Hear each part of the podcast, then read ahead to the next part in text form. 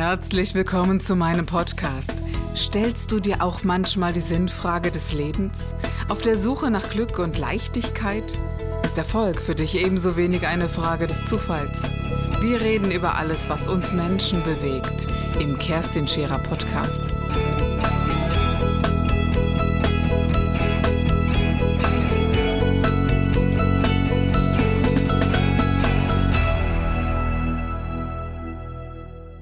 Herzlich willkommen heute bei Scherer Daily und einer ganz, ganz besonderen Sendung für mich, weil sie auch mit mir ganz privat zu tun hat.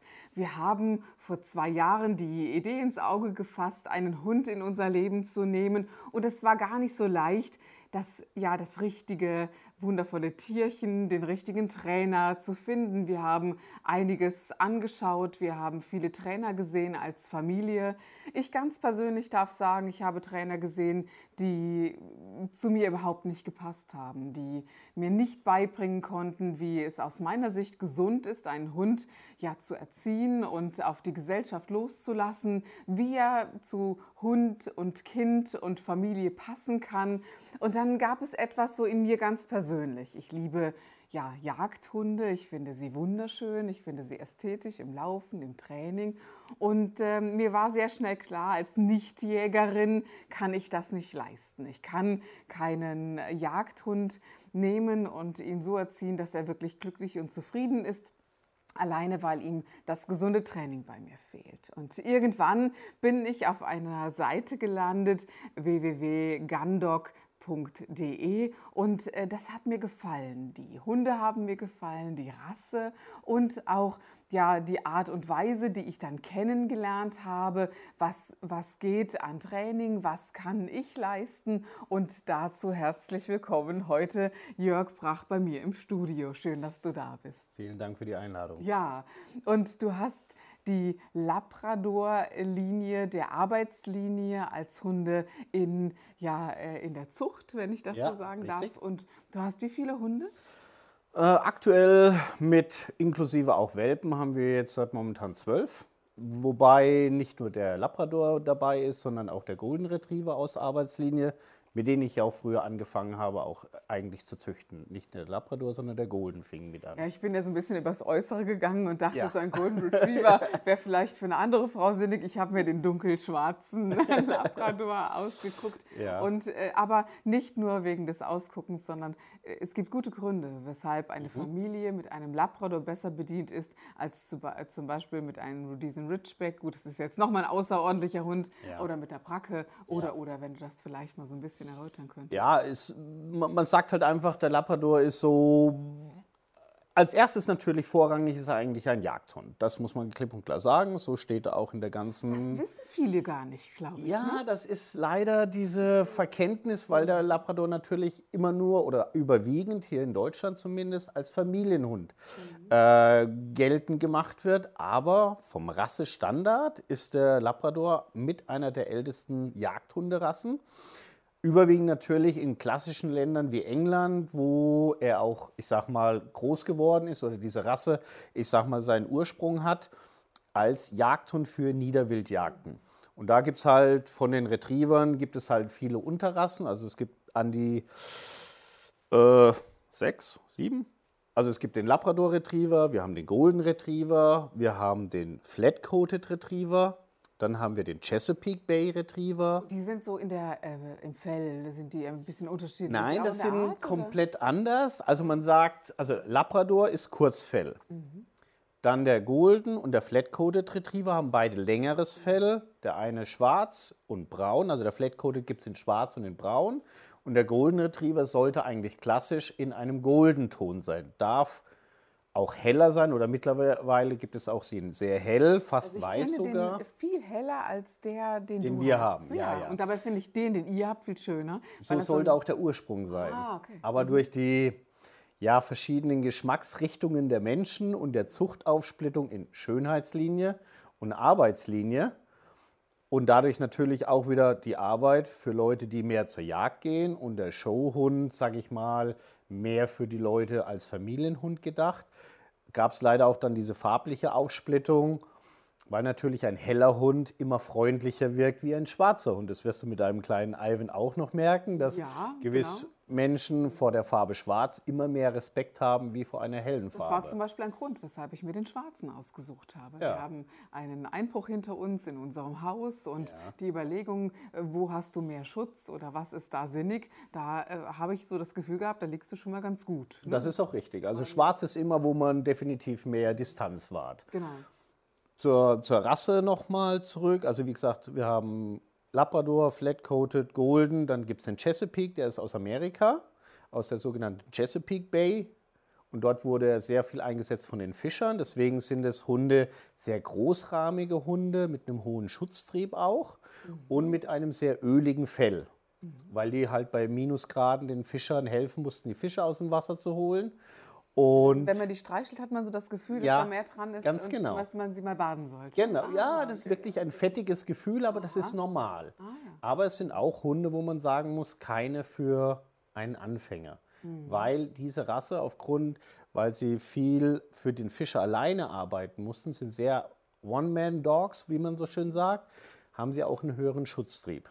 Deswegen ist das nicht ganz immer Mhm. Da so hätte- einfach in äh, der Und Welt. das habe ich irgendwann mal so verstanden. Ne? Das, also ich habe zwei Kinder und äh, mein Mann ist sehr viel weg, Ja. sodass dann auch klar ist, wer wird den Hund erziehen und, Ja. und wie, wie wird es dann sein, wenn die Kinder ihre Freunde mitbringen, wie reagiert der Hund dann und ein großer Schutztrieb in dem Sinne äh, wäre für uns nicht ganz sinnig We- gewesen. Nein, ne? das wäre definitiv Mhm. nicht sinnig, weil natürlich auch in eurem Verhältnis immer eine große Sozialkompetenz des Hundes erwartet wird, dass er sehr, sehr freundlich natürlich ist auf jegliche Art von Besuch, sei es familiär wie natürlich auch geschäftlich, wenn ihr den Hund mit dabei habt. Aber natürlich trotzdem sollte der Hund einen gewissen Wachsamkeitsbereich aufweisen, was jeder Hund macht, weil er natürlich sein Haus, sein Reich, seine Familie schon Bewacht. lernt auch zu beschützen.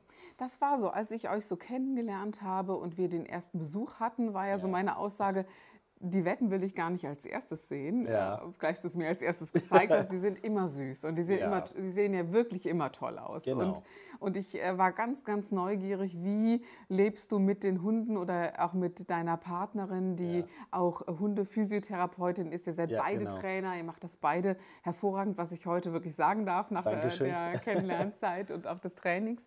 Ähm, und dann habt ihr diese, diese Hunde tatsächlich erstmal im Zwinger, wo man dann, äh, äh, wo schon viele aufspringen, sagen, oh, Zwingerhaltung, das ist ja gar nicht so zu sehen. Ne? Also da ge- kommen wir später nochmal drauf Genau, zurück, warum gerne. das mehr als okay ist, wie ihr Ja. lebt.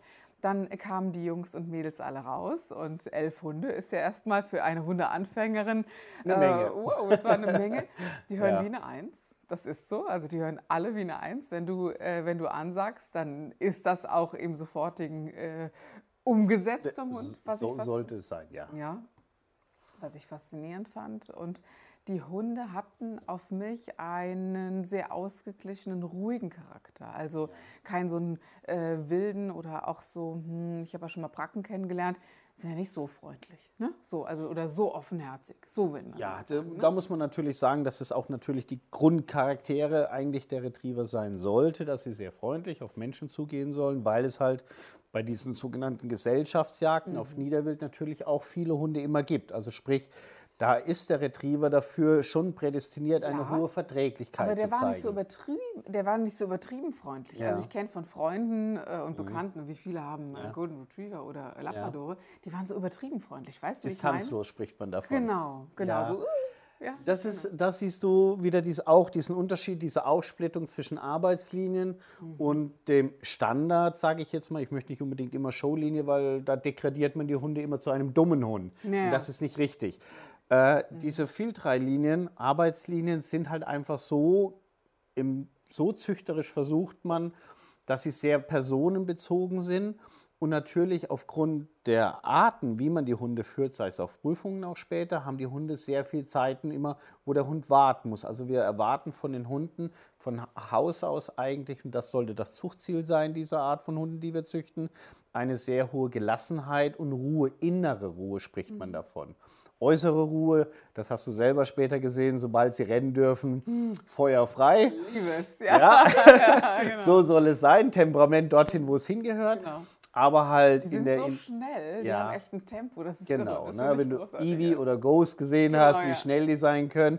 Aber es ist halt einfach, und das zeichnet diese Hunde wiederum aus, dass sie in dieser Nicht-Arbeitszeit sehr ruhig und sehr zurückhaltend sind. Mhm. Und das ist ein sehr angenehmer Part, vor allem natürlich, wenn du so viele hast wie wir.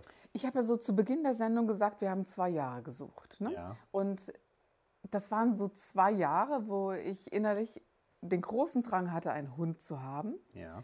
Und äh, wir hatten auch äh, sehr unbedarft vor zwei Jahren begonnen. Und da hatte ich einen Beauceron, einen sehr, sehr großen Hund, der war, kam als Welpe in unser Haus und es ging keine 24 Stunden gut, weil unser Sohn Angst hatte. Und dieser Welpe war auch nicht ähm, von einem Züchter, der das so gewöhnt ist, der genau weiß, wie das funktioniert, sondern das war ein, ein ziemlich wilder Feger, um es mal so auszudrücken, den ich dann wirklich nicht behalten konnte und, und wieder zurückgebracht habe, wirklich innerhalb von zwölf Stunden. Also kam der Trainer auch dazu, der, Ja. der hier lebt und sagte, das ist äh, für das Kind zu groß und, äh, und es wird so, so nicht so leicht funktionieren. Und, äh, und da war ich verängstigt. Also da, nach dieser Situation. Ja. Erstens gab es dicke Tränen schon nach zwölf Stunden. Also das ist das Erste. Man hängt dann tatsächlich ja schon am Hund. Ja. Und es war eine, eine sehr traurige Erfahrung, wenn es auch kein Problem war. Der kam dann sofort auf einen Hof nach Frankreich, der schon zwei hatte. Also es war überhaupt kein Thema.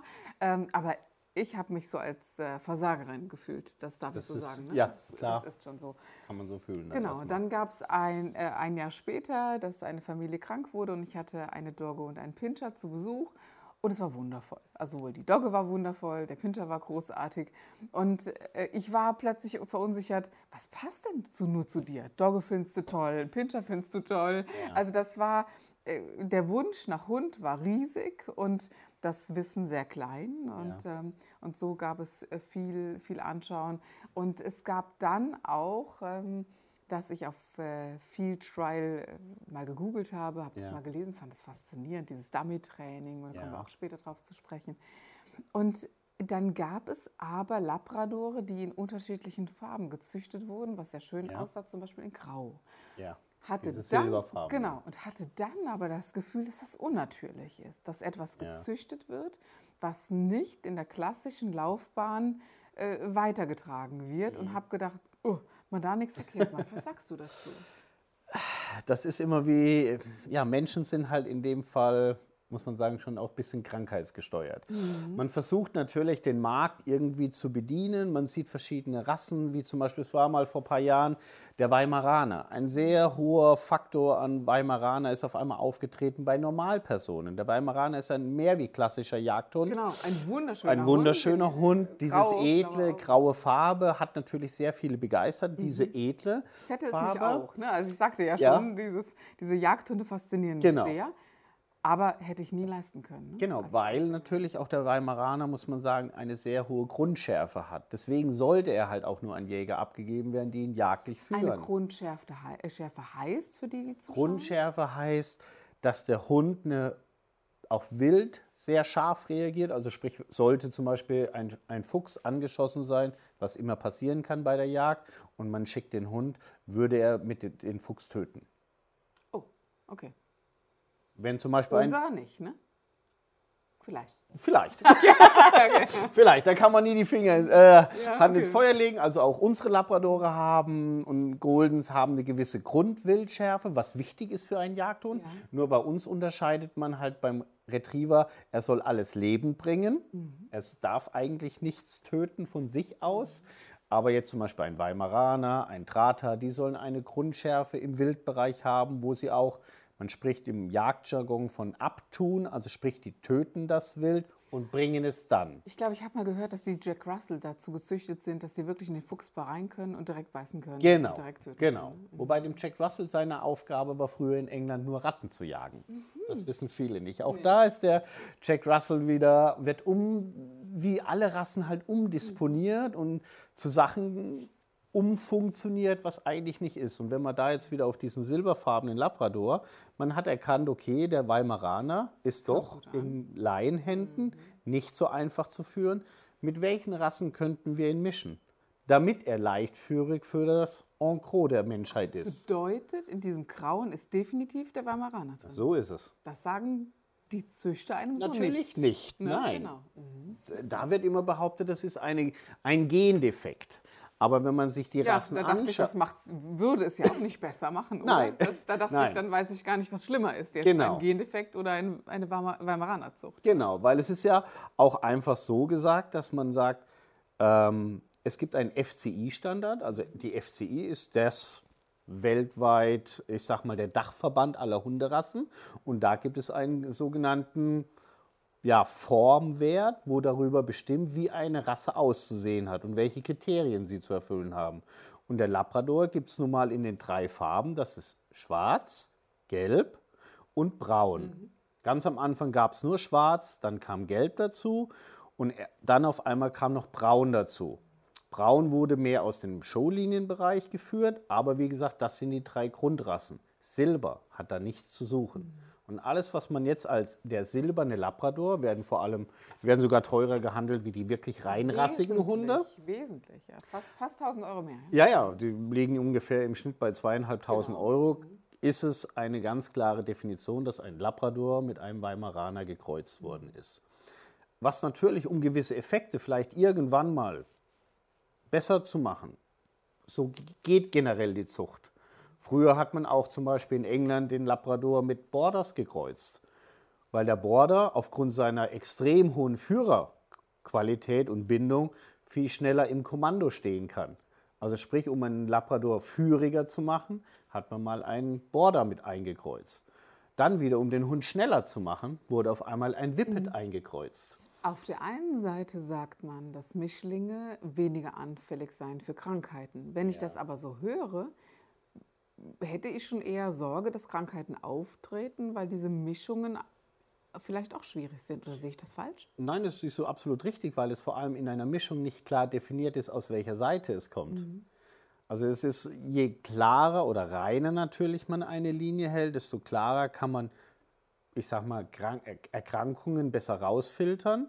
Macht es aber natürlich auch schwieriger, weil es dann doch am Ende irgendwo einen Genpool ziemlich klein hält. Also es ist sehr, man muss da sehr die, versuchen, die Waage zu halten und dann halt einfach auch schauen, was ist kann man ver verantworten, wo muss man wirklich eingreifen und wo, oder wo kann man es vernachlässigen. Ähm, Zucht ist ein sehr, sehr komplexer Bereich und es wird leider auch ein sehr großer Hype daraus gemacht, dass man alles nur nicht mehr untersuchen will. Wenn ich mir schaue, bevor wir jetzt zum Beispiel mit einem Labrador züchten oder mit einem, also im Labrador vor allem, müssen wir fünf DNA-Tests machen. Also ich sage mal, wenn wir uns so Mühe geben würden bei der Menschheit, dann gut Nacht. Ja, genau. Ne? Und das ist, ja, aber Thematik Hund ist halt, jeder Zweite in Deutschland hat mittlerweile fast einen Hund und der Hund wird immer mehr so zum Sozialpartner.